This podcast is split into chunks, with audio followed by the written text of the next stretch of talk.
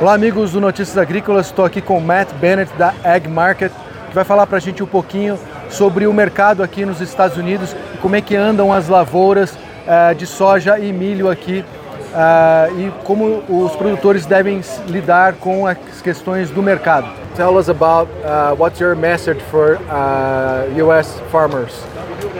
Right now, my message for farmers in the U.S. is prices are really good.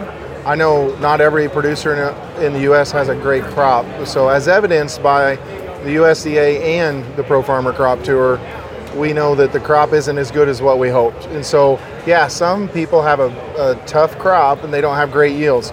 But the ones that have great yields definitely need to be selling the 22 crop, uh, locking in an income, and then putting themselves in a situation if they want, they can always do risk management where maybe they buy call options to participate in an upward market.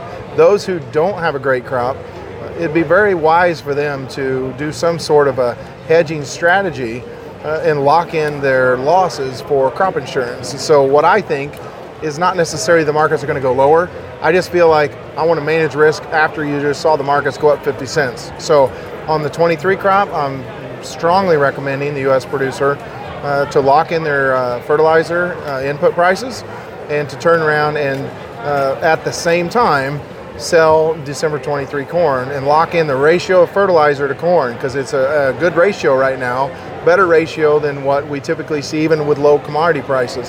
So those are my two main, mes- main messages here at the Farm Progress Show. Do you agree of the numbers of pro farmers? I think the pro farmer numbers show that the te- tendency and the trend of this crop is lower. Uh, do I think 168 is the final number? That's a tough call. I think that you're somewhere between 168 and 175, like the USDA said, probably in the low 170s, maybe 170, 171, which is still very tight. And you're in a situation where uh, you're not going to have a robust carryout for the U.S., which is going to be price supported for the time being. So you, you show the, the costs of producing corn and soybeans in the U.S. and compare to Brazil um, Brazil always Brazilian farmers always thinks that uh, U.S. farmers uh, has low cost. That's not true. No, our cost of production for this year was, and you can convert this to hectares yourself, but uh, for this year, an average producer in the U.S. in many cases, not all, but in many cases, we saw a lot of farmers with $1,000 per acre uh, to put a corn crop out. And so very expensive. Obviously, the cost to rent the land if you don't own it very expensive. And so, yes, input costs were quite strong. Whenever you see natural gas prices as high as they've been over the last year, and anhydrous ammonia prices high, uh, and then you see, of course, potash and uh, DAP prices, phosphate prices, they've all been extremely high. So the U.S. producer typically is a very high cost producer and low margin. And the Brazilian producers that I've talked to in the past, I feel like they've been able to operate on a little more margin, but they've got their own fair share of challenges in that some of your uh, inflationary uh, issues, uh, you know, they're, they're hard to navigate. It makes it tougher to hedge at times.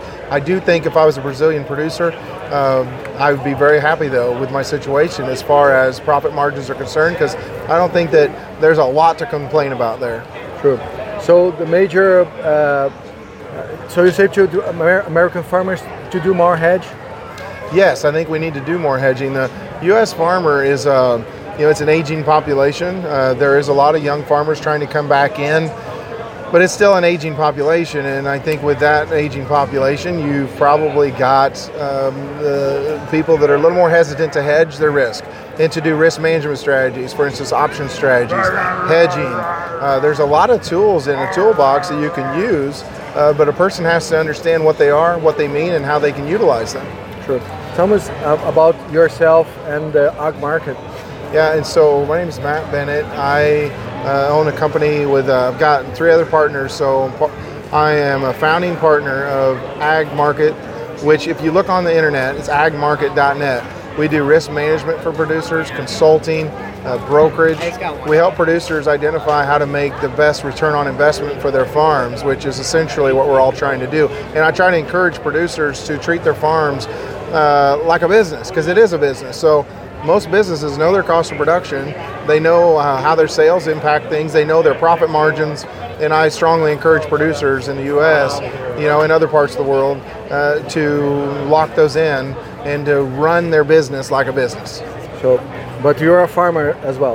Yes, I farm too. So I farm in central Illinois, uh, pretty close to where the Farm Progress Show is every other year in Decatur. And so uh, I farm right in the middle of the state. How is it going?